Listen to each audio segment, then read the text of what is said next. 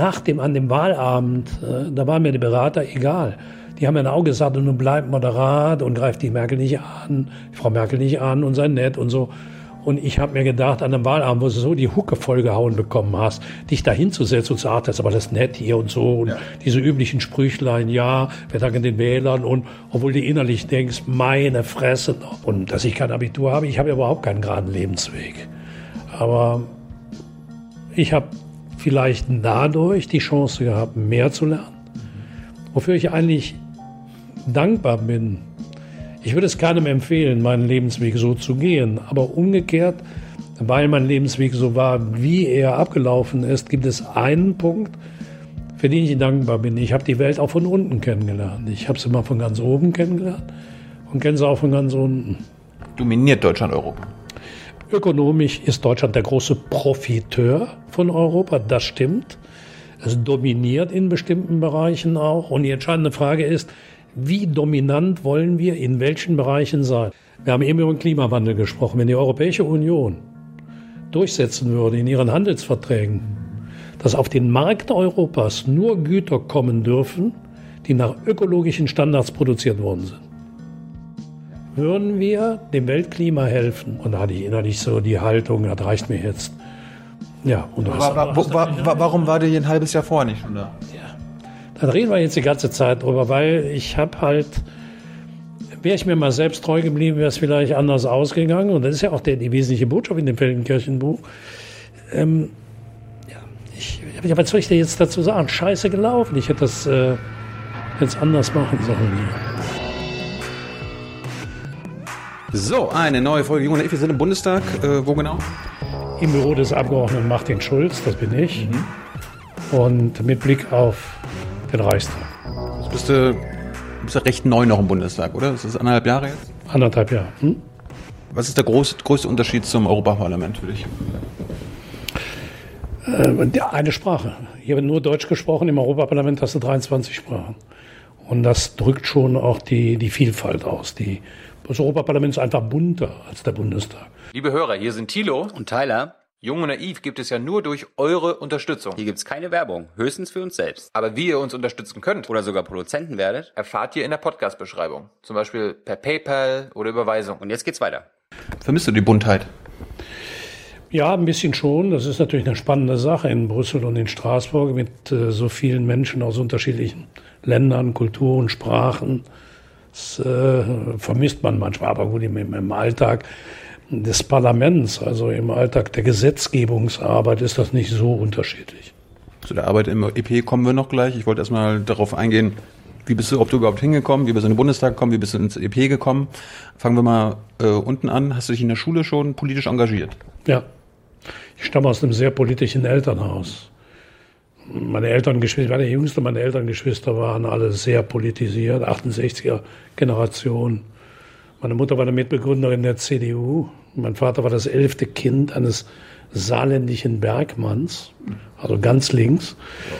Unter republikanischen Bedingungen, glaube ich, hätten meine Eltern nie geheiratet, aber die haben 1940 geheiratet. Eine große Koalition gespielt. Ja, die Liebe war stärker als die Ideologie, würde ich mal sagen. Aber wie bist du da rausgekommen? Warum bist du denn nicht CDUler geworden? Meine Eltern fragen, wie ich dabei rausgekommen bin, aber das weiß man eigentlich, wie das geht. Ja, aber warum, warum, bist, warum hast du deiner Mutter nicht in die CDU gefolgt zum Beispiel? Ich bin eigentlich in der SPD wegen meiner Mutter, weil äh, die frühe CDU, die äh, CDU des sogenannten Ahlener Programms, unmittelbar nach dem Zweiten Weltkrieg, war die CDU, insbesondere im Rheinland, eigentlich eine stramm linke Partei. War katholisch, christlich, links. Das habe ich nicht gewusst. Hm. Ahlener Programm, das erste Parteiprogramm der CDU, spricht von der Verstaatlichung der Schlüsselindustrien. Ja, die waren stark. Der rheinische Katholizismus war stark. Man hat ja oft auch vom sogenannten rheinischen Kapitalismus geredet. Also der Kapitalismus mit einem menschlichen, sozialen Angesicht. Das war eigentlich so Adenauer und äh, Karl Arnold hieß der Mann. Da war der Ministerpräsident von Nordrhein-Westfalen. Also Arbeiter, die unter Tage im Bergbau schufteten, aber Katholiken waren, aber sehr sozial eingestellt. Aber als du dann quasi groß wurdest, war das keine Option mehr, die Partei? Nee, da war die CDU die Partei von Ludwig Erhard und Kurt Georg Giesinger mhm. oder Rainer Bachzel und später immer Helmut Kohl. Warst du in der Schule, warst du aktiv, Schülersprecher, Klassensprecher, sowas? Ich bin zu einem katholischen Gymnasium geschickt worden und äh, da war ich Klassensprecher, später auch mal Schülersprecher. Hm? Bist du Katholik, bist du gläubig? Nee, Was, ich bin katholisch getauft, aber ich bin nicht gläubig. warum nicht? Also hast du den Glauben verloren oder warst du nie gläubig? Doch, als Kind schon, klar. Und als Jugendlicher bin ich äh, sehr skeptisch geworden, was äh, so die personifizierte Gottheit angeht. Ich habe für mich irgendwann mal entschieden, mh, dass ähm, ich glaube, dass man natürlich jeder Mensch, du genauso wie ich, wie alle anderen, darüber nachdenken, wo kommen wir her, wo gehen wir hin? Gibt es eine höhere Macht? Ist das irgendwie? Ich habe für mich die Frage äh, beantwortet in äh, einem Doppelschritt. Die Katholiken reden ganz viel über das Leben nach dem Tod. Äh, Ich bin der Meinung, es gibt ein Leben vor dem Tod und das ist wichtiger. Und dann äh, ist für mich die andere Seite, fast alle christlichen Religionen oder überhaupt alle Religionen reden davon, dass es irgendetwas Unsichtbares gibt, das wirkt und unsere Seele berührt. Diese Auffassung teile ich und zwar in folgender Form. Wenn du eine Geige spielst, nehmen wir mal eine Geige als Instrument, die ist aus Holz. Und die Saiten äh, kannst du da drauf spannen und den Geigenbogen kannst du führen und den Ton, der daraus entsteht, den kannst du auch noch als Welle physikalisch nachweisen. Aber der Ton selbst ist unsichtbar. Und er trifft auf deinen Gehörgang, das kannst du auch noch nachvollziehen. Aber irgendwann berührt er deine Seele, macht dich glücklich oder traurig. Musik macht dich euphorisch oder depressiv. Sie macht dich glücklich oder unglücklich. Das heißt, es ist, es ist etwas Unsichtbares, das unsere Seele berührt. Wenn es also etwas Göttliches in unserem Leben gibt, finde ich, dann ist es Musik. Oder Liebe? Auch. Aber Liebe ist, äh, ja, Liebe auch. Die Gefühle, klar, ähm, die wir nicht materialisieren können, also können sie nicht fassen. Sie sind da, sie existieren. Das ist übrigens interessant, habe ich noch nie darüber nachgedacht. Ja, Liebe. Und das ist ein Gegenteil, quasi, ich will nicht sagen Teufel, ne, weil wir gerade über Ja, Gott geredet haben, Teufel Hass, weißt Ja, du? gibt es, wenn die Liebe als Gefühl, sage ich mal, was Göttliches ist, klar, unsere Existenz ist von guten und bösen Dingen geprägt. Und der Hass ist dann eben auch das Diabolische, das Teuflische. Ja, also bleiben wir doch bei der Musik, die ist äh, göttlicher. So, äh, aber wie bist du denn quasi wirklich politisch aktiv geworden? Hast du dir irgendwann alle Parteien angeguckt? Wie alt warst du da? Also bist du irgendwann mal zu den äh, Sozis gegangen, zur Union, zur FDP? Gab ja nicht viel Auswahl damals. Nee, meine älteren Geschwister waren fast alle in der SPD oder sehr SPD-nah. Oder noch linker, einer meiner älteren Brüder, der war also wirklich äh, ein richtiger radikaler Linker und ähm, ja, da war eigentlich der Weg zu den Jusos. Ich bin ja aus einer Generation, die stark geprägt worden ist von Willy Brandt und äh, der Ost- und Friedenspolitik von Willy Brandt Anfang der 70er Jahre. Ja. Glaubst du, Willy Brandt wäre mit der heutigen Ost- und Friedenspolitik der Euro Europäer von Deutschland zufrieden? Nee, glaube ich nicht. Warum nicht? Äh, Wir ergreifen innerhalb der Europäischen Union zu wenig Initiativen für Rüstungsbegrenzung und Abrüstung. Und das war Brands großes äh, Projekt ähm, durch Dialog, auch mit Feinden, mit Gegnern, Brücken bauen über Dialog. Brands äh, Überlegung, Egon Bahr hat das mal so ausgedrückt, also einer der ganz engen Mitarbeiter von Brand, der hat mal gesagt, äh, wenn du mit Diktaturen zu tun hast, musst du immer daran denken, wo immer der Virus der Demokratie irgendwann ausgestreut ist, bringt er die Diktaturen zu Fall. Deshalb sind Diktaturen nie auf Dialog aus. Wenn aber umgekehrt die Demokratien den Diktaturen den Dialog irgendwie aufzwingen, dann müssen auch Diktatoren zum Dialog bewegt werden. Und dieser Dialog ist schon ein Schritt weg von der Diktatur. Und das war Brands großes Projekt, aber den Dialog mit den kommunistischen Di Diktaturen, die zu Veränderungen zu bewegen und insbesondere im Bereich der nuklearen, also der atomaren Aufrüstung. Ich glaube, heute sind wir da ein bisschen zu weit zurück. Nehmen wir mal China. China rüstet atomar massiv auf. Wenn wir aber über atomare Rüstung reden, reden wir über Russland und äh, die Vereinigten Staaten von Amerika. Und Frankreich, Und Großbritannien. Frankreich und Großbritannien. Aber wir müssen China zum Beispiel viel stärker mit einbeziehen. Aber China ist eine Diktatur, der man sich halt über Dialog nähern muss. Also ich glaube, Brand wäre mit der äh, Grundausrichtung der EU, glaube ich, einverstanden. aber nicht mit der mangelnden Aktivität. Dann verkaufen wir jetzt zum Beispiel keine Rüstung an die Chinesen, aber wir verkaufen Rüstung an andere Diktaturen. Wie würde das Brand sehen? Damit du vielleicht? Nee, ich, Ja, aber würde Willy Brandt einen Dialog mit dem saudischen König befürworten und ihm gleichzeitig Waffen geben? Na, ich glaube, den Dialog befürworten ja, Waffen geben nein. Das ist auch meine Position. Ich glaube nicht, dass wir an Saudi-Arabien Waffen liefern sollten. Äh, Das haben wir auch in den Koalitionsvertrag reingeschrieben. Ich habe mich darauf festgelegt.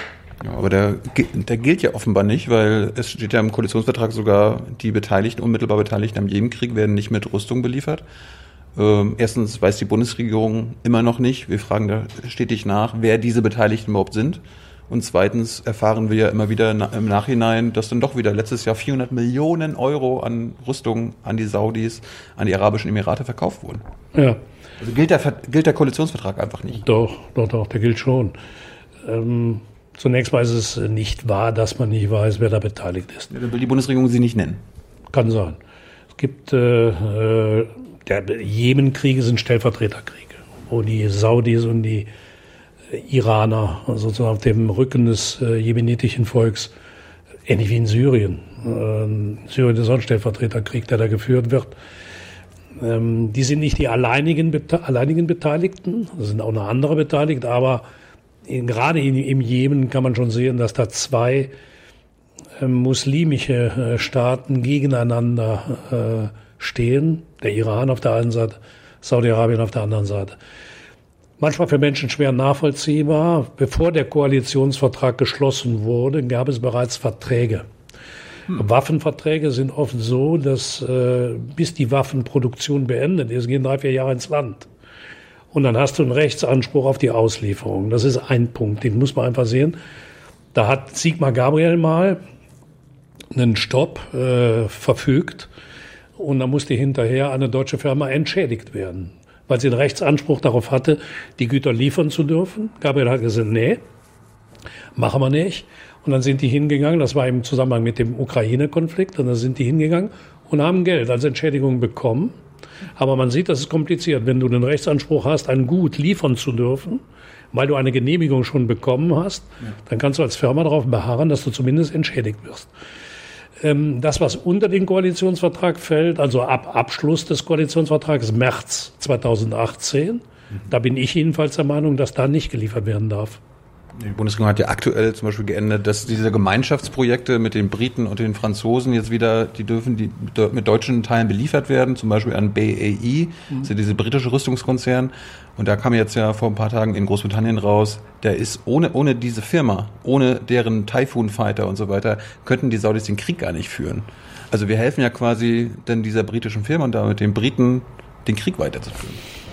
Also sagen wir mal so, die Bundesrepublik Deutschland ist nicht das einzige Land auf der Welt und wir müssen einfach sehen, dass es an- andere Länder gibt, die haben eine andere Haltung. Und Großbritannien hat eine Regierung, die äh, eine andere Auffassung hat, der französische Staatspräsident auch. Es wird für die Deutschen sicher auf Dauer immer so sein, dass wir irgendwann mal äh, überlegen müssen, dass wir nicht allein auf dieser Welt sind. Und wenn wir gemeinsame Projekte mit anderen Ländern im Rüstungsbereich machen, dann gerät es da halt in diese Situation. Aber noch ist es nicht so, dass das entschieden ist. Im Moment gibt es ein sogenanntes Moratorium, nennt sich das. Also auf Deutsch, es ist eingefroren. Die Entscheidungen sind nicht abschließend getroffen, sondern für die nächsten sechs, sechs Monate, Entschuldigung, für die nächsten sechs Monate erstmal vertagt. Ich trinke mal einen Schluck Wasser. Ja, ja. Übertragt er das auch, die Wasser Das trinken? ist alles menschlich. Passiert mir meistens noch viel mehr. Also, Sechs okay.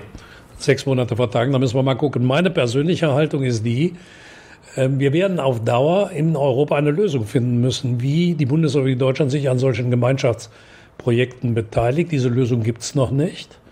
Da wird man als Bundesrepublik sicher sagen müssen, liebe Leute, wenn wir uns an Waffenproduktionen beteiligen als deutsche Unternehmen, oder wenn deutsche Unternehmen sich daran beteiligen, dann muss es europäische Kriterien geben, nach denen geliefert werden darf oder nicht.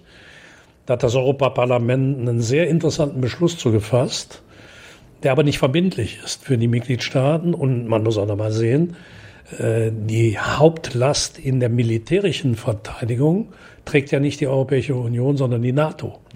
Und äh, da gelten nochmal andere Kriterien. Das ist also ganz kompliziert. Du hast einen interessanten Punkt aufgebracht. Ich meine, wir, wir behaupten ja immer von uns selbst, uns Europäer, dass wir eine Wertegemeinschaft sind. Wir wollen, glaube ich, auch eine moralisch bessere Politik fahren als die Amerikaner, die Russen, die Chinesen und so weiter und so fort. Sollten wir dann quasi auch nicht eine ähm, bessere, progressivere Rüstungspolitik haben? Also ich meine, wir Deutschen sind ja quasi noch stolz auf unsere sogenannte restriktive Rüstungspolitik im Vergleich zu den Franzosen, den Briten. Könnte, warum, warum beharrt dann Deutschland nicht darauf, dass quasi Europa grundsätzlich zum Beispiel nicht an die Saudis, nicht an die Ägypter und so weiter liefert, weil das Diktaturen sind und wir uns damit auch unterscheiden würden von der russischen Rüstungsexportpolitik, von der chinesischen, von der amerikanischen. Jetzt aktuell eine Diskussion ist ja, dass wir unsere aufweichen, damit wir so mit den äh, Franzosen und den Briten, die ja weniger restriktiv sind, zusammen was machen können. Also geht das nicht in die falsche Richtung? Nee, deine Frage ist extrem spannend.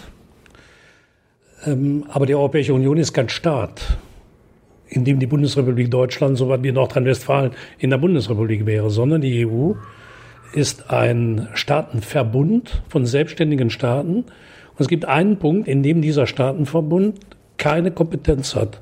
Das ist Armee. Es gibt keine Armee der Europäischen Union. Gibt es nicht. Es gibt unter dem Dach der Europäischen Union gemeinsame militärische Kooperationen, sehr beschränkt. Aber es gibt keine europäische Armee.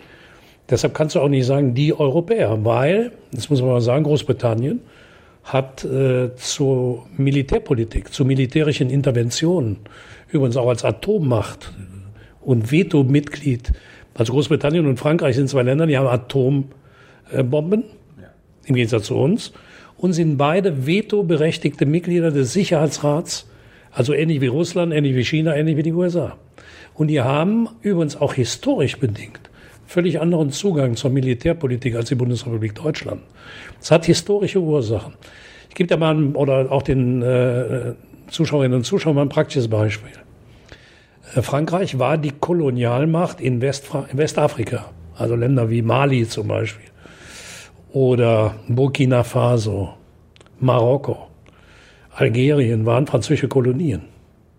Die haben, zum Teil wird da heute noch Französisch gesprochen, haben zum Teil sehr enge Verbindungen zu Frankreich. Jetzt ist Mali eines der wenigen richtig demokratischen Länder in Westafrika mit einem frei gewählten Staatspräsidenten. Boko Haram und andere terroristische Organisationen haben gerade deshalb Mali zum Ziel, weil Mali ein demokratischer Staat ist. Jetzt stehen doch tausende französische Soldaten und brauchen Waffen.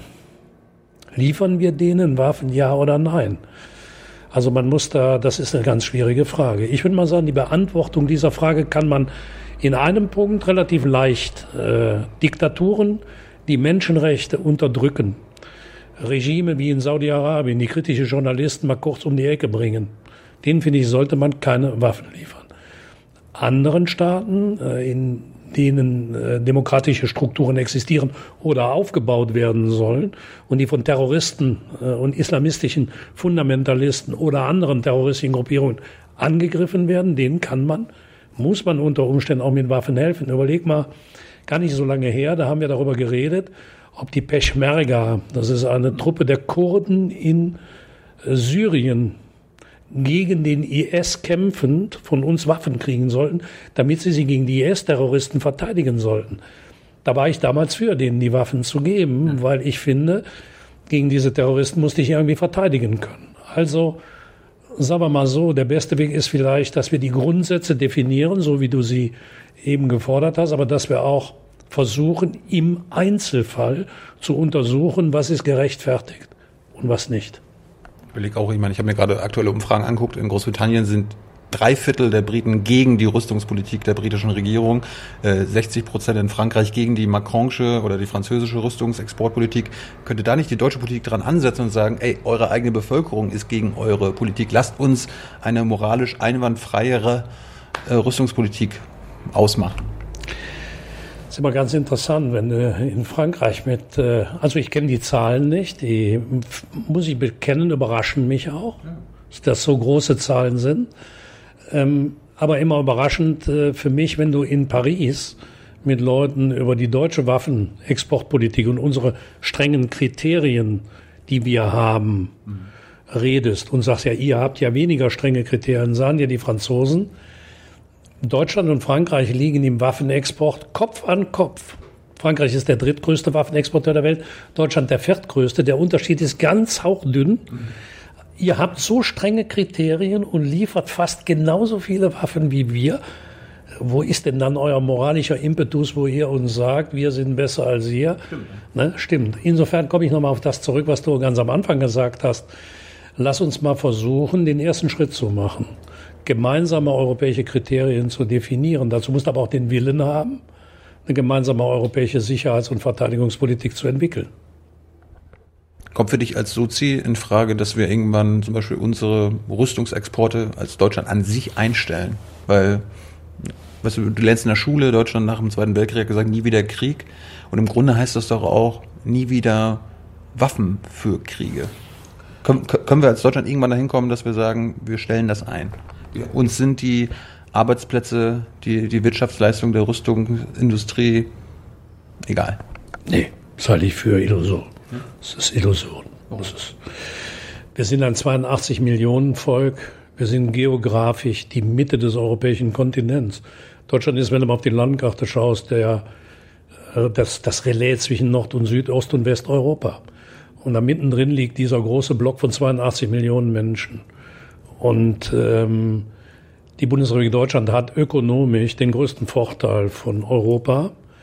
Und ähm, ich sag mal, ich versuche mal mit einem praktischen Beispiel auf deine durchaus ja sehr idealistische Vorstellung zu antworten. Mit einem äh, Kollegen im Europäischen Parlament, der mir, ein ehemaliger französischer Premierminister, der mir mal in einer Diskussion über genau diese Frage, sollten deutsche Soldaten international eingesetzt werden? Wo es da die Auffassung gab, nein. Wegen der deutschen Geschichte sollten wir in der Konsequenz auch keine deutsche militärische Aktivität mehr an den Tag legen.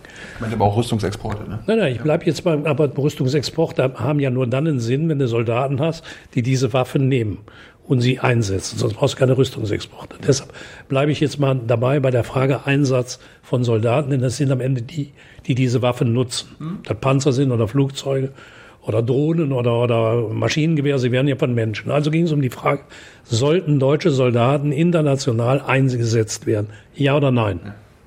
Und da gibt es ja bei uns ganz viele Leute, die sagen nein. Und zwar wegen der deutschen Geschichte. Und dann hat er mir mal gesagt, pass auf, das ist so. Ähm, eure Väter sind über uns hergefallen, haben unser Land vernichtet und unsere Soldaten erschossen. Und jetzt sagt ihr uns, wir können uns leider nicht beteiligen, es müssen französische Soldaten in den Krieg ziehen, wir können nicht mitgehen, weil unsere Väter sind ja über euch hergefallen. So geht das nicht, Leute. Also ein sehr bedenkliches Argument, muss Deutschland im Rahmen der Verteidigung von Demokratie gegen Terrorismus nicht auch eine gewisse Verantwortung übernehmen und äh, gehören dazu eben auch Waffen. Und da ist meine Meinung, man kann sich in dieser Frage nicht in der idealistischen Form entziehen, wie du das gerade gesagt hast, indem wir überhaupt an keiner militärischen, an keiner Rüstung, an keiner äh, Konfrontation teilnehmen. Du bist ja auch bei Jung naiv, also darum, darum stelle ich die Fragen ja natürlich. Ja, die ist ja berechtigt. Ja. Äh, wer sich die deutsche Geschichte anschaut, kann ja auch, wir haben hier im Bundestag einen, einen, einen Vollpfosten sitzen, der sagt, man darf ja mal wieder stolz sein auf die Leistung deutscher Soldaten in zwei Weltkriegen. Gauland. So. Da kriege ich die Krise, wenn ich sowas höre. Ich bin nicht stolz auf die Leistung deutscher Soldaten in zwei Weltkriegen. Und dem hätte ich auch gerne gesagt, ja, auf den Schlachtfeldern, da sterben auch nicht alte Säcke, sondern junge Männer, die anschließend oder Frauen, die anschließend äh, alleine ihre Angehörigen zurücklassen. Insofern hat so ein alter Mann da leicht reden. Äh, und gerade im, im Lichte unserer Geschichte ist die Frage, die du da gestellt hast, sehr berechtigt. Auf der anderen Seite ist die Bundesrepublik Deutschland aber heute 70 Jahre nach Ende des Krieges eine moderne, aufgeklärte, weltoffene Demokratie, die sich die Frage stellen muss, wohin marschiert diese Welt eigentlich? Und die Welt marschiert in keine gute Richtung. Äh, China macht eine expansive Ökonomie, ökonomische Politik. Was in Europa kaum einer gehört hat, ist der Satz des chinesischen Staatspräsidenten Xi Jinping, man könne das Taiwan-Problem, also es ist diese Insel vor China, die chinesisch ist, aber äh, sozusagen Verbündeter der USA ist, man könne dieses Problem auch militärisch lösen. Ähm, wir haben diesen Diktator in Nordkorea. Von wem wird er unterstützt? Wir haben Trump. Also der hat Atomwaffen, der äh, nordkoreanische Diktator. Und droht mit diesen Atomwaffen. Wir haben Trump. Trump, der das westliche Wertesystem, das du ganz am Anfang angesprochen hast, unsere individuellen Grundrechte, die Menschenwürde, die Meinungsfreiheit, äh, die Freiheit von Journalisten zum Beispiel, Politikern auf die Finger zu gucken, äh, die individuellen Grundrechte ebenso wie die ökologischen Grundrechte, also der schonende Umgang mit der Natur. All diese Dinge werden vom amerikanischen Präsidenten in Frage gestellt. Interessiert mich alles nicht. Hauptsache Profit für mich und für amerikanische Großkonzerne. Kostet es, was es wolle. Äh, die Welt, und das gepaart mit einer ungeheuren militärischen Macht, die die USA hat. Nehmen wir Saudi-Arabien, nehmen wir den Iran, das sind ja keine Demokratien nach westlichem Muster. Und irgendwann wird sich die Frage stellen, wie weit gehen wir in der Verteidigung unserer Werte gegen die, die unsere Werte notfalls eben auch mit Terrorismus und mit militärischer Gewalt attackieren. Und dann wirst du um die Frage nicht umhinkommen, verteidigen wir uns dann oder nicht? Ich will nicht so sehr mit dem Finger auf andere zeigen, sondern eher bei uns Europäer und Deutsche bleiben. Äh, machen wir keine, als Europa, machen wir keine expansive Wirtschaftspolitik? Nee, nein. nein. Die Europäische Union macht keine expansive Wirtschaftspolitik. Ähm, es gibt keine Region dieser Erde, in der Wirtschaft und Demokratie und Wirtschaftsdemokratie so eng beieinander liegen wie in Europa. Warum? In China hast du keine IG Metall und auch kein Streikrecht und keinen Mindestlohn äh, und äh, keine Arbeitslosenversicherung und kein Klagerecht vom Arbeitsgericht und kein Kündigungsschutz. Mhm. Und in Bangladesch hast du auch keinen Mutterschutz und keine. Nee. Aber die Macht der, der Gewerkschaften zum Beispiel in Europa hat jetzt in den letzten Jahrzehnten, zumindest seitdem ich so politisch denken kann, auch abgenommen. Auch vielleicht dank der SPD. Nee, die Macht der Gewerkschaften gibt es noch dank der SPD, weil wir die Betriebsverfassung äh, hochhalten als eine der letzten Parteien, gibt ihr recht, ja. Aber es sind immer weniger Arbeitnehmer in Deutschland in einer Gewerkschaft. Ja, aber das liegt nicht an der SPD, das liegt an den, Gewerk an den Arbeitnehmerinnen und Arbeitnehmern, die nicht in die Gewerkschaft eintreten. Bist du in der Gewerkschaft? Nein. Ja, gut, der DJV ist praktisch, ja, Journalistenverband, ja. Ja, bist du drin? Dann ja. Okay, alles klar, gut. Frag mal von den Zuhörerinnen und Zuschauerinnen, wie viele in der Gewerkschaft sind. Du kannst nicht die SPD dafür verantwortlich machen, dass Arbeitnehmer nicht in die Gewerkschaft eintreten. Mhm. Das hättest du gerne, ne? Warst du schon mal in der Gewerkschaft? Ich bin in der Gewerkschaft, ja. ja. IG Bergbau, Chemie, Energie. Wie bist du da reingekommen? Was hast du da, hast du, hast du, was du den Bergbau, Bergbauer oder? Nee, aber ich bin in, bin 500 Meter, nee, nicht mal, 300 Meter neben einem Braunkohlentagebau geboren, war elf Jahre Bürgermeister einer Steinkohlenstadt. Wird deren, ist, steht deren Kraftwerk noch? Ja klar, das Kraftwerk Weißweiler ist von meinem Wohnhaus, Luftlinie 10 Kilometer weg. Ja. Wann wird das abgestellt? Das ist eines der ersten Kraftwerke, das jetzt abgeschaltet werden wird. Wann genau, weiß ich nicht, aber innerhalb der nächsten äh, Jahre. Oder innerhalb, also der, der, der endgültige Auslauf ist ja für 2038 vorgesehen. Innerhalb dieser Frist werden die Braunkohlenkraftwerke und Tagebauer auslaufen. Die Schülerinnen und Schüler demonstrieren ja gerade dafür, dass das noch früher passiert. Bist du auch dafür? Nee. Nein. Ähm, die Schülerinnen und Schüler demonstrieren, glaube ich, dafür, dass wir das Weltklima insgesamt verbessern. Ja, aber Sie haben konkret, beziehen Sie sich auf den, die Kohlekommission und den Ausstieg 2038? Ich halte den Kompromiss, den wir jetzt da gefunden haben, für sinnvoll. Du kannst so ein Ding nicht von heute auf morgen abschalten. Machen wir ganz praktisch. Das, ist, das hört sich ja toll an. Ne? Also, wenn es ginge, würde ich sagen, schaltet das ab. Aber was würde passieren, wenn wir jetzt die Braunkohlentagebaue schließen und die Kraftwerke abschalten? Dann hast du eine Stromlücke. Die kannst du auch nicht innerhalb der Kürze der Zeit durch Verbrauchsreduzierung oder durch Erneuerbare äh, ausgleichen. Äh, dann importieren wir Atomstrom aus Frankreich und Kohlestrom aus äh, Polen. Das ist unterm Strich. Ich habe jetzt gesehen, die Greta Thunberg, die ist ja für Atomstrom. Da bin ich zum Beispiel gegen. Ja gut, also da, wo der Atomstrom noch da ist, sagt sie, naja, besser gerade jetzt noch Atomstrom als irgendein Kohlekraftwerk bauen. Ja, wir steigen 2022 endgültig aus dem Atomstrom raus. Sind wir ja schon relativ weit in Deutschland. Übrigens ein Beschluss der sozialdemokratischen Bundesregierung unter Gerhard Schröder. Ne? Bis er dann zurückgenommen wurde von Merkel und dann wieder. Dann wieder nach Fukushima wieder rein. Ja. Wann, wann war. Zickzack-Kanzlerin, ja. Warst du schon als, als Jugendlicher oder als, als, als junger Mann so ein Umweltschützer? Hast du damals schon an den Klimaschutz gedacht? Oder war das damals noch kein Thema? Weil Club of Rome war ja, kam ja auch schon in den 70ern auf. War das für dich ein Thema? Ähm, wenn ich jetzt diese Frage mit Ja beantworten würde, mhm. und alle Leute sagen, ja, das sagt er jetzt so. Aber ja, ich war relativ früh, zum Beispiel in deinem Alter, als ich 33 war, ähm, eher schon sehr sensibilisiert. Aber nicht, weil ich so ein äh, Öko wäre, sondern ich bin verheiratet mit einer Garten- und Landschaftsarchitektin. Hm. Meine Frau hat mir relativ früh beigebracht, meine Frau hat zu mir gesagt, Ermi, bist du auch so leicht betonpolitisch angehaucht. Und da müssen wir jetzt mal anders machen. Und, äh, hat sie mich auch in vielen Punkten überzeugt. Doch, dass ich in dem Alter um die 30, als ich geheiratet, ich war knapp 30, als wir geheiratet haben. Und äh, als unsere Kinder kamen, Anfang 30, habe ich schon durch meine Frau den Wert einer intakten Natur besser verstanden als vorher. Mal kurz doch nochmal zurück. Du hast ja kein Abitur gemacht, sondern hast eine Ausbildung gemacht. Warum hat es damals mit dem Abitur nicht geklappt? Faul, viel Alkohol. In der Schule? Ja, schon in der, nee, ja, nee, in der Schule noch nicht. Also, aber später mit, mit äh, faul Fußball doch und später auch Alkohol. Hm. War das jetzt im Nach Nachhinein so, du bist ja jetzt schon ein bisschen älter, ist das ein Nachteil, dass man kein Abitur hat in der Politik? Ich, mir fällt sonst nur Horst Seehofer noch ein. Nee, das ist kein Nachteil. Nein, also ich, äh, im Gegenteil, ich habe ja. Aber das wurde in dem SPD-Wahlkampf, ne? Wurde, kam das immer wieder zur Sprache, der Martin ohne Abitur?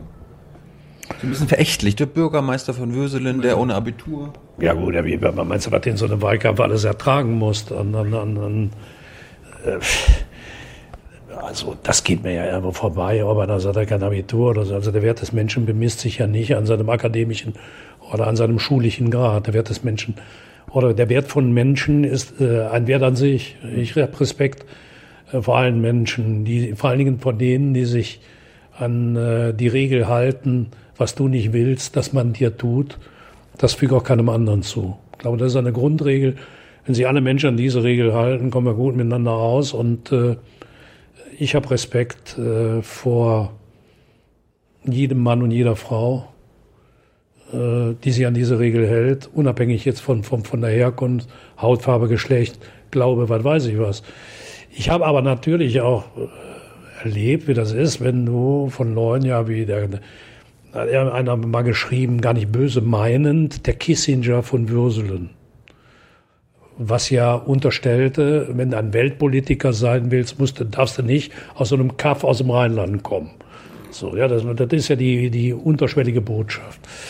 Klar, das hat schon, einen gewissen, äh, schon eine gewisse Arroganz. Ähm, und dass ich kein Abitur habe, ich habe ja überhaupt keinen geraden Lebensweg. Aber ich habe vielleicht dadurch die Chance gehabt, mehr zu lernen. Wofür ich eigentlich dankbar bin.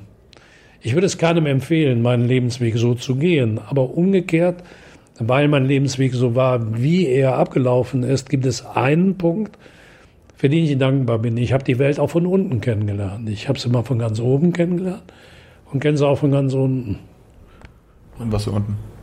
Ähm, ich war in, in, in, in meinen jungen Jahren schwer auf Alkohol, hatte eine Räumungsklage für meine Wohnung am Hals, war arbeitslos, hatte kein Geld mehr, keine Freunde mehr, meine, von meiner Familie isoliert. Wie, wie, wie kam das? Also man ja. hat ja meistens einen Grund, warum man anfängt ja. zu säufen oder Drogen zu nehmen.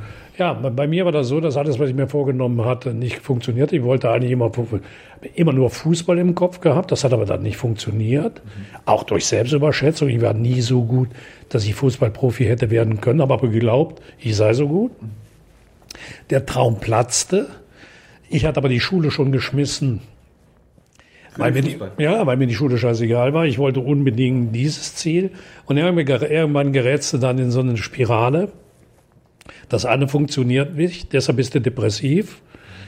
Und äh, weil du depressiv bist, funktioniert das nächste nicht. Und dann fängst du an zu trinken, dann schämst du dich, weil du trinkst und am Ende trinkst du, weil du dich schämst. Und in dieser Spirale war ich und irgendwann war ich ganz am Ende. Wie lange hat das gedauert, diese Spirale? Drei, vier Jahre. Und wann hast du denn gemerkt, dass du Rock Bottom, also ganz unten angekommen bist? Weil man denkt ja immer, jetzt ist das Ende und dann kommt, geht's, wird's ja immer noch schlimmer manchmal. Ja, es gab so einen Tag in meinem Leben, wo mir das in dieser zugespitzten Form auch klar geworden ist. Entweder du hörst jetzt auf mit der Sauferei oder dein Leben ist eigentlich am Ende. Es ist verspielt. Was war das, was war das für ein Tag? Das habe ich ja schon oft erzählt. Das war der, ein Tag im Juni 1980, wo mir eigentlich, es ist manchmal so im Leben, schlagartig klar wurde, entweder du änderst das jetzt oder du gehst den Bach runter. Und dann habe ich Gott sei Dank die Kraft, auch durch viel Hilfe von Freunden und meiner Familie aufgebracht, das zu korrigieren. Und dann wurdest du ja politisch aktiv. Du warst bei den Jusos, SPD. Da war ich schon vorher bei Jusos, aber Du warst wahrscheinlich in deiner schwierigen Zeit nicht so aktiv, oder? Nee, weil sie mich isoliert hatten, die Jusos. Bin ich auch heute noch dankbar für. Die haben mir gesagt, pass auf, Schulz, du bist ein talentierter Mann, hast ein dickes äh, Wissen, hast ein großes Maul, bist eigentlich so, aber so mit deiner Sauferei und so, da machen wir nicht mehr mit. So, dann warst du trocken und dann haben sie dich wieder mit offenen Armen empfangen. Ja. Und dann, wie, wie bist du denn zum Bürgermeister geworden? Hast du gesagt, das ist jetzt hier mein Lebensziel? Nee, Bürgermeister wollte ich eigentlich nicht werden. Ich wollte eigentlich Fraktionsvorsitzender im Stadtrat werden. Und äh, eigentlich in den Landtag von Nordrhein-Westfalen. Aber da war die Situation so, dass mein Amtsvorgänger als Bürgermeister, der trat in der Mitte der Wahlperiode zurück. Aus persönlichen Gründen. Und dann sagt er zu mir, ich schlage dich als meinen Nachfolger vor. Da war ich 30 Jahre alt. Da habe ich gesagt, hast du ein ab oder wie? Man sagt, glaubst du nicht in so einer uralten, das ist eine uralte Stadt. Die Stadt ist über 1100 Jahre alt. Steinkohlenstandort. Ich bin Buchhändler. Die Leute kennen ja meinen Lebensweg. Glaubst du, die Bergleute wählen hier einen der Bücher verkauft oder so? Und noch hatte der, das waren gerade die Bergleute, die sagten, unsere Zeit ist hier vorbei. Wir brauchen jetzt so einen Typen wie dich. Einen, der reden kann, einen, der neue Perspektiven hat, der die Leute mitziehen kann. Doch, du bist da der Richtige für den Job und so bin ich Bürgermeister geworden. Warst du denn der Richtige für den Job? Naja, ich war es elf Jahre, bin zweimal mit absoluter Mehrheit wiedergewählt worden. So. Hast du was für die Stadt erreicht, wo niemand mehr in 100 Jahren sagen kann, ich weiß nicht, wer das war? Also, je, dass jeder weiß, das war Martin Schulz damals? Ja, glaub schon. Ah gut, dann ist ja jetzt schwierig, da äh, mir selbst ein Denkmal zu setzen, aber ich glaube schon, worauf ich sehr stolz bin, ist eine der Sachen in meinem Leben, auf die ich wirklich stolz bin, ist, die Stadt hat mich zum Ehrenbürger gemacht. Und das macht ja eine Stadt nicht, wenn sie nicht auch stolz auf ihren ehemaligen Bürgermeister ist. So, wie bist du denn in Europa gelandet? Na gut, das Dreiländereck, da wo ich zu Hause bin, das ist das Dreieck zwischen Lüttich in Belgien, Maastricht in den Niederlanden, Aachen in Deutschland, ist ein europäischer Mikrokosmos, so ein klein Europa. Wenn du da zu Hause bist, ich habe das mal da genannt, da bist du sozusagen ein, ein ja, da bist du ein Gewohnheitseuropäer. Wenn du bei uns spazieren gehst, weißt du nicht, ob du in Deutschland, Belgien oder Holland bist. Also es, es fließt ineinander über. Und deshalb war für mich eigentlich ähm, auch, ich war in einem Schüleraustausch in Frankreich Anfang der 70er Jahre und mein Vater war Saarländer, stammte auch von der Grenze. Ich hatte Familie in Belgien, Familie in den Niederlanden. Also das war für mich völlig klar. Europa ist. Und dann bin ich natürlich auch im Haushalt aufgewachsen. Meine Eltern, diese Kriegsgeneration, ähm, die, für die war Europa Frieden, für die war Europa Stabilität, Wohlstand, Zukunft, für ihre Kinder. Für die war Europa alles, was sie in ihrer Jugend vermisst hatten. Ich habe mal einen Artikel über das Hochzeitsfoto meiner Eltern geschrieben. Dem Hochzeitsfoto meiner Eltern stehen meine Eltern, mein Vater in der Uniform, meine Mutter in einem Brautkleid, weißem Schleier, 1940. 1940. Und äh, ich habe meine Mutter gefragt, warum hatte der die Uniform an bei der Hochzeit? Dann hat sie mir gesagt, weil er am nächsten Tag an die Front abrücken musste. Gesagt, warum hat er da geheiratet? Ja, wenn er gefallen wäre, hätte ich eine Kriegerwitwenrente bekommen. Das heißt, meine Eltern gehören einer Generation an, die haben am Traualtar nicht über ihre Kinder nachgedacht, sondern über die Kriegerwitwenrente. So nannte sich das, also die Rente der Soldatenwitwen. Äh, und ähm, für meine Eltern war dieses Europa, das da entstand, genau das Gegenteil von dem, was sie selbst erlebt hatten. Und das haben sie uns Kindern mitgegeben. So, und dann 94 bist du dann ins Europaparlament gekommen. Hm. Ja. Was hast du da so angefunden? Wie, wie war das so, als Bürgermeister dann auf einmal im EP zu sein? Spannende Frage. Äh, zwei Welten. Versuch's mal zu beschreiben.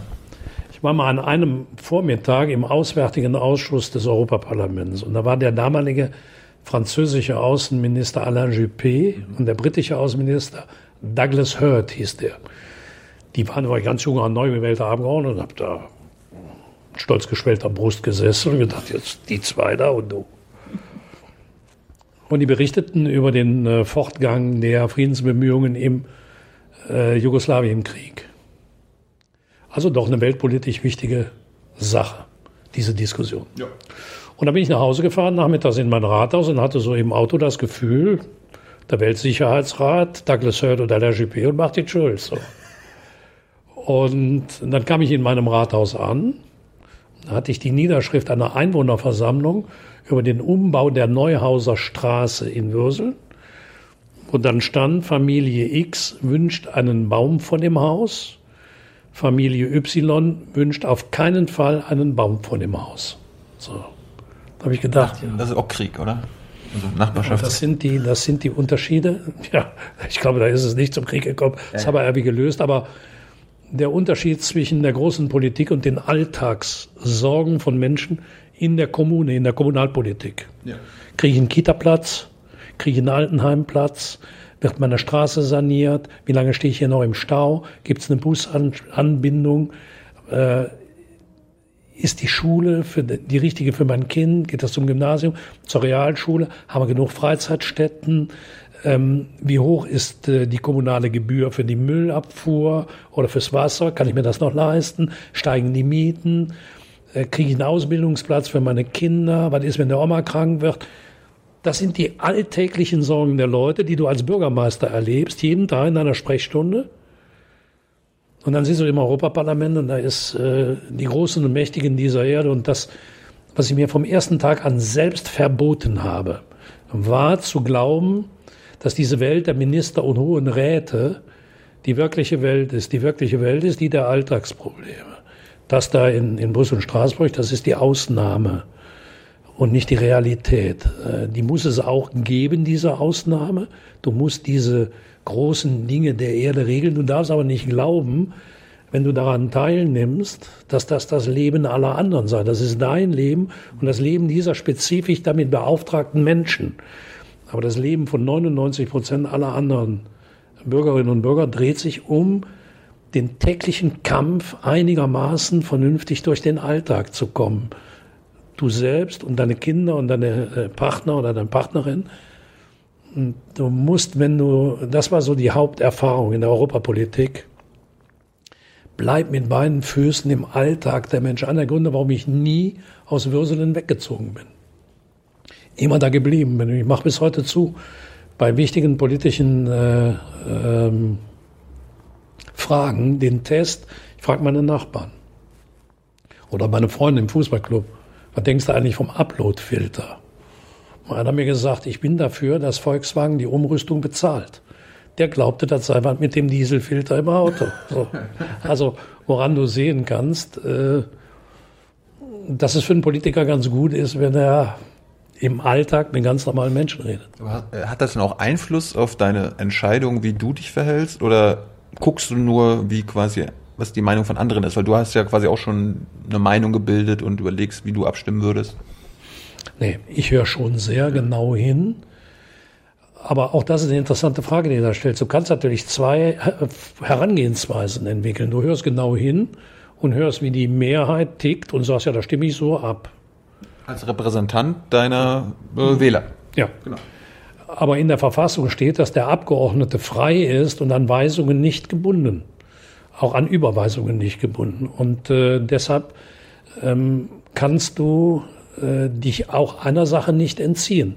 Du musst das, was du da tust, in der Abstimmung, deinen Wählern gegenüber vertreten, aber du musst es auch dir selbst gegenüber vertreten können. Mhm. Und es gibt ja Situationen, wo, sage ich mal, ganz spontan die Leute sagen, ja, das muss aber jetzt geändert werden. Und das, was sie da geändert haben wollen, widerspricht aber dem, was du persönlich in deinem ganzen Leben für richtig gehalten hast. Ähm, ich überspitze mal, wenn jetzt die überwältigende Mehrheit von Leuten nach einem brutalen Mordanschlag sagt, wir wollen die Todesstrafe, würde ich immer noch gegen die Todesstrafe sein. So, das heißt, du musst, das ist jetzt ein überspitztes Beispiel, aber, aber es macht, glaube ich, klar, worüber ich rede. Du musst in ganz bestimmten Dingen schon das tun, was deine Wählerinnen und Wähler von dir erwarten. Aber es gibt eben auch Grenzbereiche, wo du sagst, wir haben jetzt bald so eine Abstimmung. Das ist mit der äh, Verpflichtung zur Organspende. So, das, das steht ja jetzt bald an. Ähm, ist es so, dass du, äh, wenn du nicht widersprichst, deine Organe entnommen werden können und äh, für Organtransplantationen benutzt werden können? Oder ist es so, dass du ausdrücklich deine Einwilligung geben musst, dass das erfolgt? In etwa so werden wir die Debatte führen und abstimmen. Und da habe ich heute mit einem Kollegen darüber geredet, der eine sehr, sehr berührende Geschichte erzählt hat, die ich jetzt hier nicht wiederholen will, wie er selbst einmal damit konfrontiert worden ist durch einen Todesfall in seiner eigenen Familie. Und da war es aber geregelt, wo eine Person gesagt hat, ich will auf keinen Fall, dass meine Organe entnommen werden. Umgekehrt habe ich als Bürgermeister oft erlebt, dass Familien in meiner Sprechstunde oder Menschen zu mir gekommen sind, auch als Abgeordneter, insbesondere Eltern von Kindern, die dringend auf ein Organ warteten und sagten, wenn wir nicht in dieser Wartezeit ein Organ kriegen, stirbt unser Kind. Tun Sie was. Wo du dann da sitzt und sagst, ja, Leute, was soll ich machen? Ich verstehe eure Verzweiflung wo du dann denkst, wenn die Organspende Pflicht wäre, dann hätten die diese Sorge nicht. Das ist zum Beispiel so eine Gewissensentscheidung. Hast du dich schon entschieden? Also ja. bist du für die Pflicht? Ich bin für die. Also das wird ja so sein, dass du aufgefordert wirst, ausdrücklich zu widersprechen. Und wenn du nicht widersprichst, dann kann das Organ entnommen werden. Da bin ich eigentlich für. Mhm. Aber ich respektiere auch jede andere Entscheidung. Wenn du Post bekommst, wirst du dich dagegen aussprechen oder wirst du auch Organspender?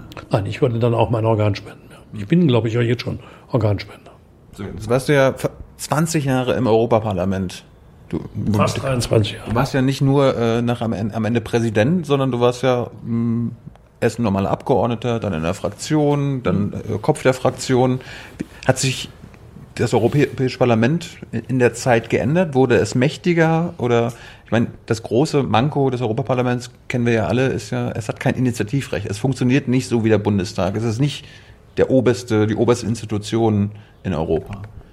Ja, es ist mächtiger geworden, aber das Initiativrecht fehlt. Aber was ein bisschen untergegangen ist, war eine Sache, auf die ich ganz stolz bin. Wir haben, als ich Präsident wurde, und als Jean-Claude Juncker Kommissionspräsident wurde, habe ich in den Verhandlungen über die Einsetzung der Kommission dem Juncker eine Bedingung gestellt, war ja sein Gegenkandidat und hinterher haben wir da gegenüber gesessen. Mhm. Ich habe dem Juncker eine Bedingung gestellt. Wir wählen dich, wenn du akzeptierst, dass die Kommission, also dein Verein, eine Initiative ergreift, wenn wir euch mit Mehrheit dazu auffordern. Das hat er gemacht. Mhm. Und das funktioniert auch. Auf diese Art und Weise haben wir dem Europaparlament ein indirektes Initiativrecht schon verschafft.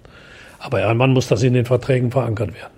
Am Ende kann ja immer noch der Rat dann sagen, interessiert uns nicht. Na, das kann er mit oder ohne Initiativrecht. Also das ist der Rat hat der, du musst ja ansehen, die EU ist kein Bundesstaat, aber eben schon mal gesagt. Ja, aber du hast doch, ich glaube auch im Wahlkampf gesagt, du willst die Vereinigten Staaten von Europa ja. bis 2025. Hm, aber schön. Willst du das immer noch? Ja klar.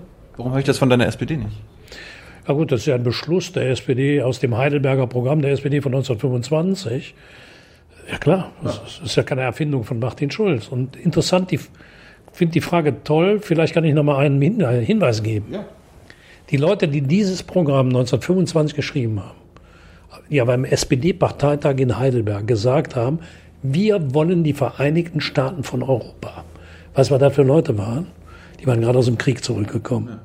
Es waren Männer und Frauen, die Männer, die jahrelang in diesen Schützengräben gelegen hatten, die verwundet waren an Leib und Seele, ihre Frauen auch. Und die haben gesagt, wir haben Schnauze voll davon, sich gegenseitig abzuschlagen. Lass uns die Vereinigten Staaten von Europa schaffen. Fast parallel. Damals hat der französische Außenminister Aristide Briand und der deutsche Außenminister Gustav Stresemann zum ersten Mal die deutsch-französische Versöhnung versucht und dafür den Friedensnobelpreis bekommen. Es war eine Zeit der Weimarer Republik, wo es eine große Hoffnung auf Frieden gab. Und die ist dann gescheitert. Und die, die mich heute attackieren, dieser Typ, der unseren Nationalstaat abschaffen will, indem er die Vereinigten Staaten von Europa schafft, die AfD, die sprechen die gleiche Sprache wie die, die in der Weimarer Republik auch gegen diese Initiativen angegangen sind, die Deutschnationalen und die, die noch schlimmer waren. Deshalb fühle ich mich eigentlich da auf dem richtigen Weg. Immer wenn ich von Gauland und Weidel am stärksten attackiert werde, fühle ich mich auf dem richtigen Weg. Aber das höre ich jetzt zum Beispiel nicht im aktuellen SPD-Wahlkampf, dass Sie das fordern. Doch, also von mir bin ich ja im aktiven SPD-Wahlkampf, hörst du das? Die AfD ist ja das eine in Sachen Europa, die wollen das ja am liebsten abschaffen und die EU äh, loswerden und nur noch Nationalstaaten in Europa. Dann gibt's so die Konservativen, äh, die CDU, wenn man denen zuhört, die würden ja am liebsten dort alles so belassen, wie es ist. Erklär uns doch mal, du bist doch der Europa-Experte. Welche Rolle hat Deutschland in Europa, gerade die deutsche Politik, die deutsche Wirtschaftspolitik und so weiter. Wir sind da ja eigentlich, wenn du Europäer fragst, wir machen ja auch viele Interviews in anderen Staaten, ähm, da, die ist eine richtig kritische Sicht auf die deutsche Rolle. Wir haben, also es wird ja unterstellt, dass Deutschland Europa unter Kontrolle hat. Das, was, das muss sich doch anscheinend ändern. Das muss anders werden. Ja, das stimmt ja nicht. Deutschland hat Europa nicht unter Kontrolle. Das ist äh, falsch. Ähm, Frankreich lässt sich nicht von Deutschland kontrollieren, Italien auch nicht. Und wie wir bei der Flüchtlingskrise. Bei der Haushaltspolitik? Also nee. Nee. nee. nee. Also wie wir bei der Flüchtlingspolitik gesehen haben, äh, war Deutschland in der Flüchtlingspolitik ziemlich alleine. Es gibt in Europa eine ganze Menge Staaten, die haben die deutsche Flüchtlingspolitik abgelehnt.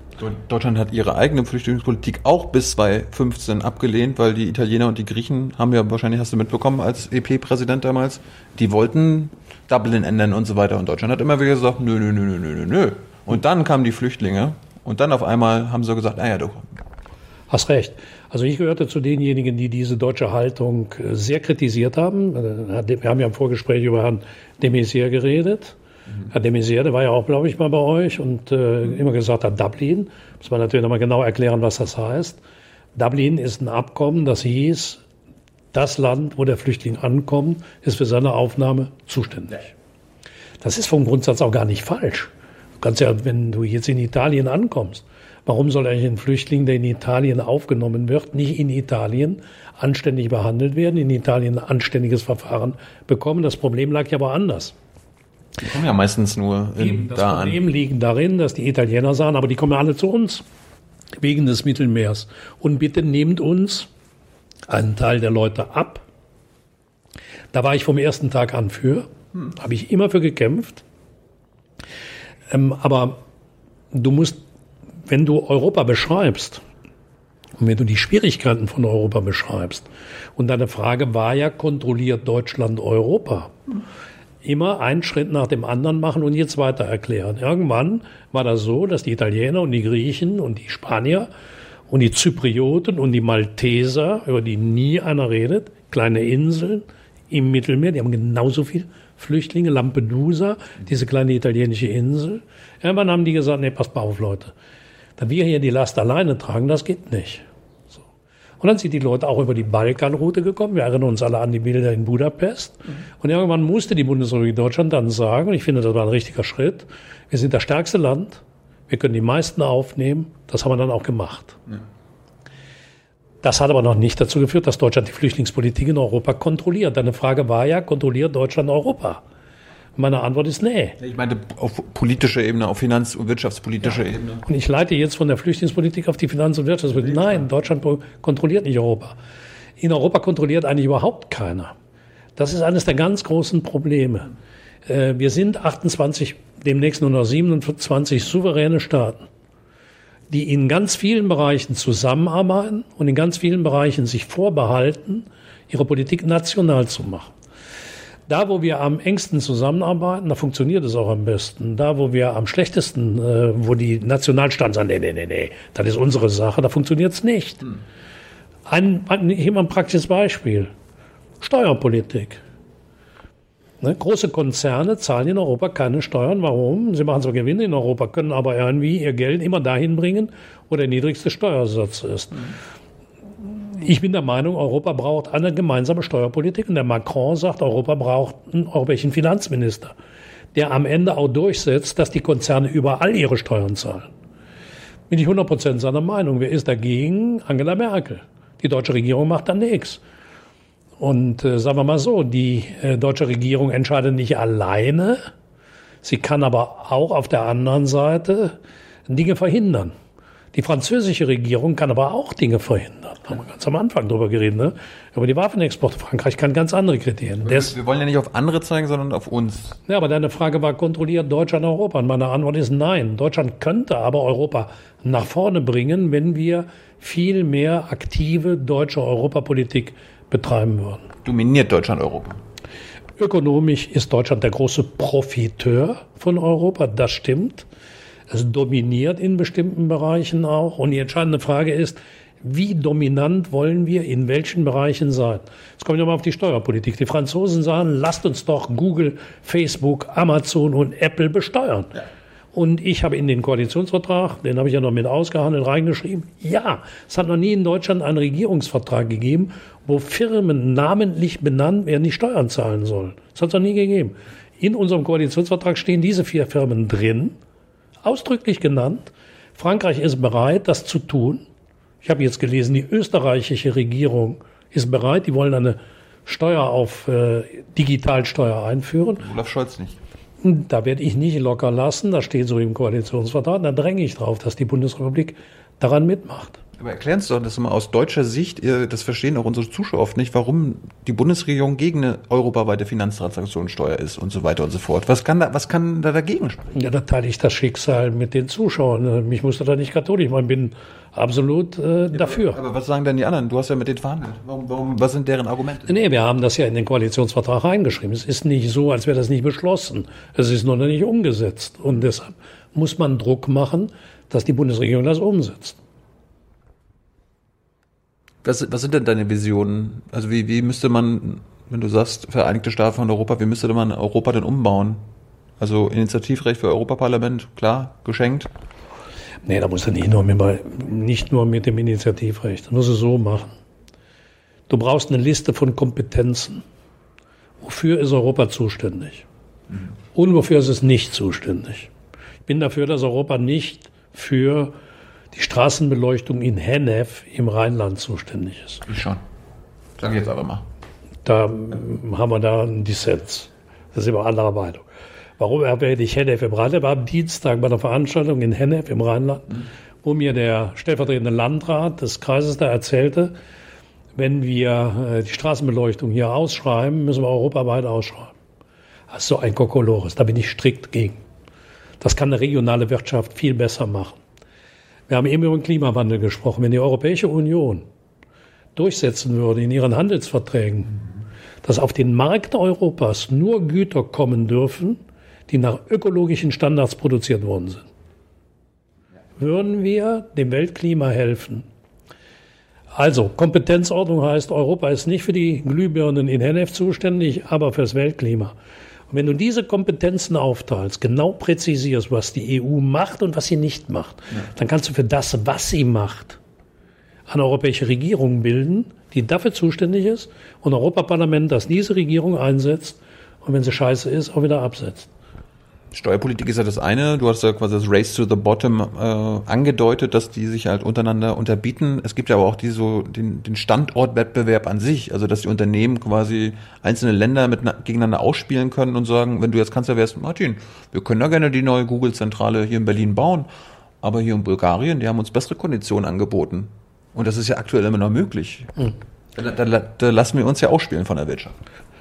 Und das ist einer der Gründe, warum wir äh, ein anderes System brauchen. Wenn du einen einheitlichen Wirtschaftsraum hast und vor allen Dingen eine einheitliche Währung, also ein einheitliches Geld, die aber den Luxus erlaubt, 19 verschiedene Steuersysteme zu haben, 19 verschiedene Wirtschaftsförderungssysteme zu haben, 19 verschiedene Bodenrechtssysteme zu haben, dann kann äh, die Wirtschaft ein Land gegen ein anderes Land ausspielen. Das ist deshalb der Grund, warum du eine Kompetenzordnung schaffen musst, wo am Ende Brüssel sagt, es kann nicht sein, dass wir Firmen subventionieren, dafür ist, dass sie in ein anderes Land gehen und äh, zum Luxus müssen sie dort auch noch keine Steuern zahlen. Ja.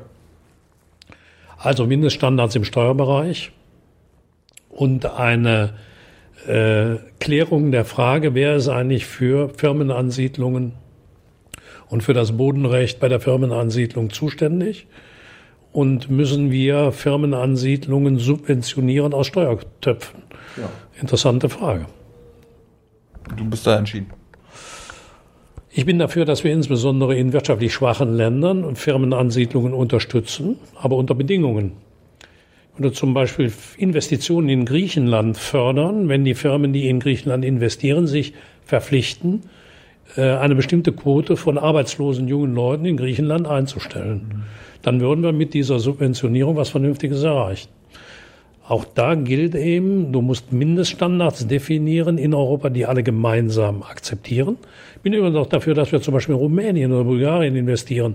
Wenn die Leute in Rumänien und Bulgarien einen Mindestlohn bekämen, von dem sie dort leben können, wenn sie dort Arbeit finden, würden sie auch nicht hierher kommen und sich hier als Arbeitssklaven auf dem Arbeitsmarkt von verbrecherischen Unternehmen ausbeuten lassen. Bist du für Eurobonds? Warst du mal, dann wieder nicht, dann wieder dafür, dann wieder nicht? Nee, ich habe, äh, war, das ist falsch, was du da gerade sagst. Also ich war nicht dafür, dagegen, wieder dafür, nicht dagegen. Ich war immer für Eurobonds, habe aber immer gesagt, es ist sinnlos, darüber weiter zu diskutieren, weil das gehört in den Bereich von Wolkenkuckucksheim. Äh, du brauchst dazu eine Kompetenz der Europäischen Union, sprechen wir gerade drüber. Genau. Die gibt's aber nicht. Wer, wer wäre das? Finanzminister? Das wäre eine gemeinsame europäische Staatsanleihe, wo du sozusagen eine Staatsanleihe zeichnest und alle Mitgliedstaaten der Europäischen Union sie gemeinschaftlich verbürgen. Dafür gibt es in Europa A keine Rechtsgrundlage und B keinen Willen.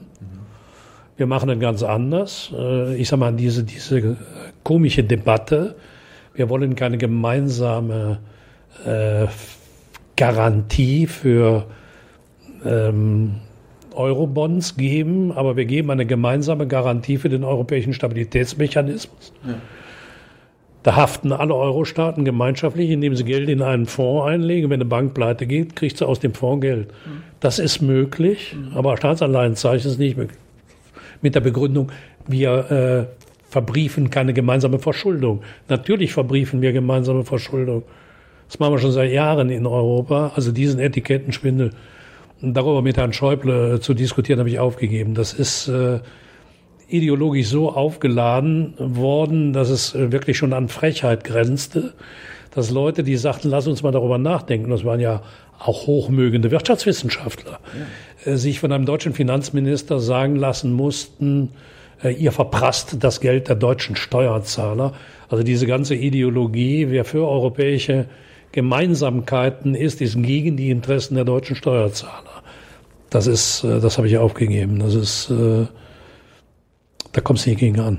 Aber wird es unweigerlich darauf hinauslaufen? Nein, das wird nicht unweigerlich darauf hinauslaufen, weil es gibt nach wie vor oh ja. diese Skepsis.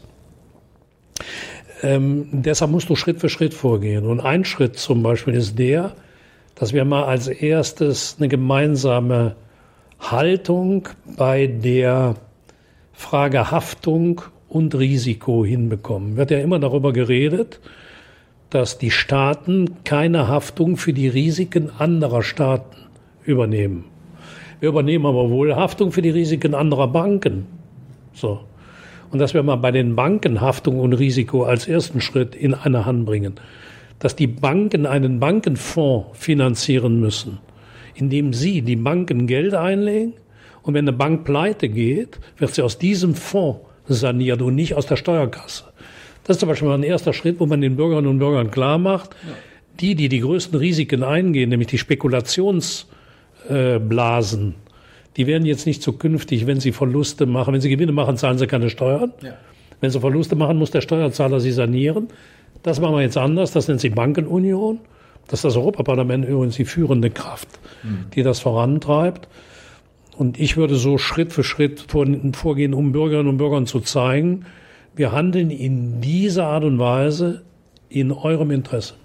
Zum Schluss, wir haben nicht mehr so viel Zeit, vielleicht machen wir das ein andermal nochmal weiter, falls es dir gefallen hat. Äh, wollte ich nochmal über dein Risiko, das du eingegangen bist, reden. Das war ja die SPD-Kanzlerkandidatur. Hm. Was mir als allererstes damals aufgefallen ist, du wurdest ja quasi von Gabriel dazu gemacht. Warum hast du nicht gesagt, ich bestehe darauf, dass mich die entweder die Basis oder die, die, die Delegierten nicht nur bestätigen, sondern auch wählen, dass du irgendwie so einen internen Wahlkampf machst. So wie die Demokraten in Amerika, so wie die Briten bei Labour und so weiter. Ich bin sehr dafür, dass wir das machen zukünftig.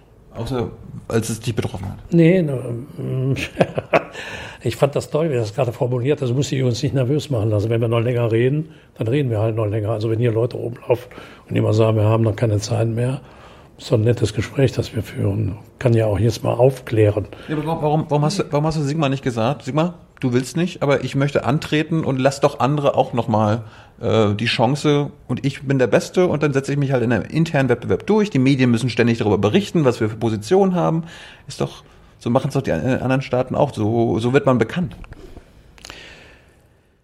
Wenn das so einfach gewesen wäre, hätte ich das so gemacht, aber ich muss dich leider korrigieren. Zu dem Zeitpunkt, wo der Gabriel, erstmal hat er mich nicht dazu gemacht, sondern er hat mich gefragt, würdest du, ich kann und will nicht, würdest du kandidieren? So, und dann habe ich gesagt, ja, wenn ich die Unterstützung der Partei bekomme, ja.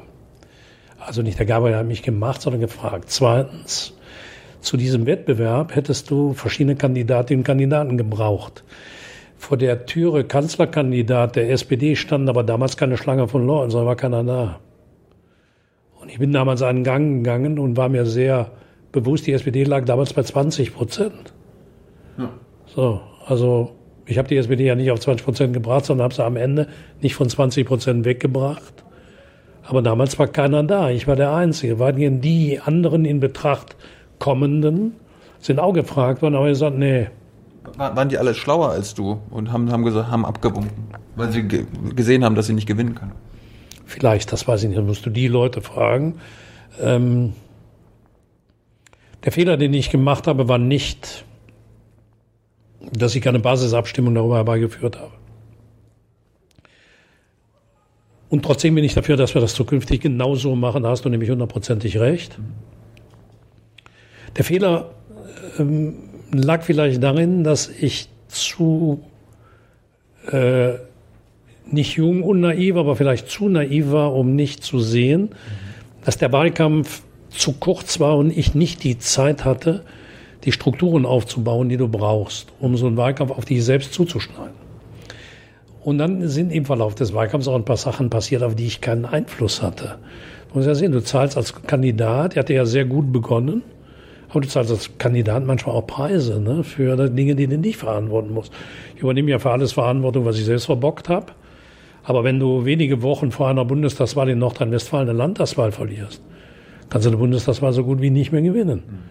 Und wir hatten eine Woche vorher in Schleswig-Holstein die Landtagswahl verloren.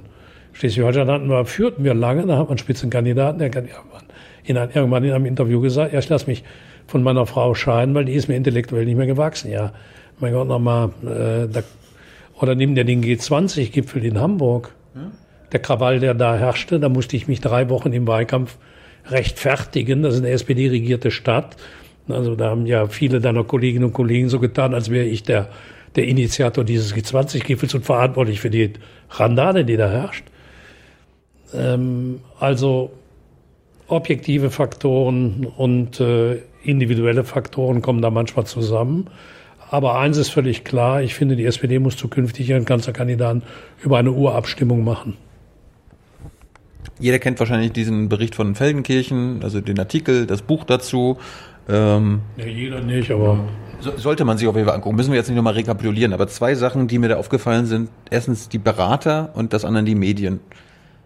Was hast du über politische Berater gelernt? Weil das schien so, als ob eine Menge Leute dir irgendwas gesagt haben, was du machen solltest, machen solltest, machen solltest. Und manchmal hast du gesagt, hm, hast nachgegeben, hast, dann hat sich das im Nachhinein so rausgestellt, als ob du das falsch fandest und es trotzdem gemacht hast. Was hast du über politische Berater gelernt? Dass das kluge Leute sind. Aber nicht immer auf der richtigen Fährte sind. Und zweitens, dass ich äh, für den Rest meines politischen Lebens meinem Instinkt folge. Ich habe äh, vor meiner Kanzlerkandidatur eigentlich immer sehr meinem politischen Instinkt die Treue gehalten. Das mache ich auch heute noch. Äh, das habe ich nur eine kurze Phase lang nicht gemacht, weil ich, Warum? ja, weil, das habe ich ja eben gesagt, ich hatte einen Wahlkampf übernommen, der nicht meiner war. Äh, die ganze Struktur war eigentlich auf einen anderen Kandidaten hinabgestellt worden und dann übernahm ich eine nicht auf mich abgestellte Struktur und musste damit umgehen. Und ich habe mich dann auch verunsichern lassen, eine gewisse Zeit lang. Und, von, von den Leuten? Ja, ich, ich hatte oft das Gefühl, du solltest es so oder so machen. Das habe ich dann auch gesagt. Das kann man in den Feldenkirchenbuch nachlesen. Mhm. Dann kamen aber sehr kluge Köpfe. Aber ich gesagt, ja, aber da musst du vorsichtig sein. Da trittst du dem auf die Füße. Und so. Und äh, das mache ich nicht mehr. Ich äh, bin also für die Rest meines Lebens von Kanzlerkandidaturen geheilt. Und, äh, okay. und ähm, wie war der andere Teil der Frage? Also mit der Feldenkirche, mit der, mit der, nee, mit der Journalisten über Medien genau. genau. Das war jetzt, das wäre jetzt mein letztes Thema. Die machen hier gerade schon Anzeichen, dass wir Schluss machen sollen, aber du hast ja gesagt, ein paar Minuten kann ich noch dranhängen. Ja, ja. Was hast du über die, über die Medienlandschaft gelernt? Du warst ja in deiner Europazeit nie so wirklich im Fokus. Man hat dich gekannt, gerade als Präsident, aber dann wurdest du Kanzlerkandidat. Ich fand, es hat dann gegipfelt in deinem Auftritt in der Elefantenrunde, weil da hast du zum ersten Mal, da kam es so vor, als ob da der Kanzlerkandidat und der, Martin, der echte Martin Schulz aufgetreten ist. Warum der, war der vorher in den Medien nicht zu sehen? In einem Kanzlerduell warst du ein ganz anderer Mensch als in der Elefantenrunde. Wie kann das sein? Naja, bei dem Kanzlerduell, das ist ein besonderer Fall. Im Kanzlerduell hat Angela Merkel die Bedingungen diktiert. Das weiß die deutsche Öffentlichkeit bis heute zu nicht. Die Merkel hat gesagt, ich komme nur in dieses Kanzlerduell, wenn nach meinen Regeln gespielt wird. Und da muss ich mal sagen, da waren es die privaten Fernsehsender, die gesagt haben, wir machen das nicht. Und die öffentlich-rechtlichen haben am Ende nachgegeben. Und ähm, in diesem Kanzlerduell ist es nicht nach meinen Spielregeln gegangen, sondern nach denen von Angela Merkel. Ähm, eigentlich hätte ich nicht hingehen sollen, habe aber gedacht, naja, die Chance willst du dir nicht entgehen lassen. Und dann aber in dem Kanzlerduell, äh, in diesem Kandidatenduell, ja fast drei Viertel der Zeit über Flüchtlingspolitik geredet. Da war ja auch ein Journalist, der sich da besonders hervorgetan hat äh, Herr Strunz, der da ja auch irgendwie so das Ganze dominiert hat. Ähm, ja, aber was wir gerade gesagt haben, nach dem, an dem Wahlabend, äh, da waren mir die Berater egal. Die haben mir auch gesagt, und nun bleibt moderat und greift die Merkel nicht an, Frau Merkel nicht an und sei nett und so. Und ich habe mir gedacht, an einem Wahlabend, wo du so die Hucke vollgehauen bekommen hast, dich da hinzusetzen und zu sagen, das ist aber das nett hier und so und ja. diese üblichen Sprüchlein, ja, wir danken den Wählern und obwohl du innerlich denkst, meine Fresse noch. Und dann kommt die da an, die Frau Merkel, und, und, und die war ja im siebten Himmel. Die wusste ja, ach, da sitzt Frau Göring-Eckardt und da Lindner und dann machen wir jetzt eine schöne Regierung und die blöden Sozis brauchen wir sowieso nicht mehr. Und da hatte ich innerlich so die Haltung, das reicht mir jetzt. Ja, und du war, war, wo, war, warum war der hier ein halbes Jahr vorher nicht schon da? Ja, da reden wir jetzt die ganze Zeit drüber, weil ich habe halt, wäre ich mir mal selbst treu geblieben, wäre es vielleicht anders ausgegangen. Und das ist ja auch der, die wesentliche Botschaft in dem Feldenkirchenbuch. Ähm, ja, ich, ja, was soll ich dir jetzt dazu sagen? Scheiße gelaufen. Ich hätte das äh, jetzt anders machen sollen, ja. Hey Leute, Jung und Naiv gibt es ja nur durch eure Unterstützung. Ihr könnt uns per PayPal unterstützen oder per Banküberweisung, wie ihr wollt. Ab 20 Euro werdet ihr Produzenten im Abspann einer jeden Folge und einer jeden Regierungspressekonferenz. Danke vorab. Du hast aber die, auch die öffentlich-rechtlichen in, in, der Elefantenrunde dann angegriffen. Die wollten dir immer eine Lektion erteilen und so weiter. Was, was wollten die für eine Lektion erteilen? Naja, in dieser öffentlichen, in, in, in, in dieser Elefantenrunde habe ich dem ja gesagt, und jetzt bestimmen sie, jetzt bestimmt ja mal Frau Merkel nicht die Bedingungen.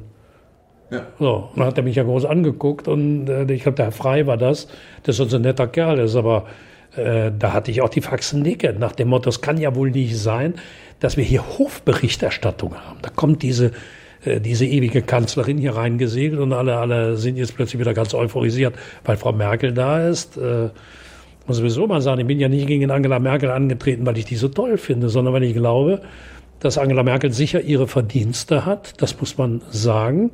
Aber in der Europapolitik und in der internationalen Politik hat Angela Merkel ein Prinzip. Abwarten. Und das ist meiner Meinung nach in dieser, auch in dieser Zeit das falsche Prinzip. Gegen Donald Trump kannst du nicht abwarten. Beim Klimawandel kannst du nicht abwarten.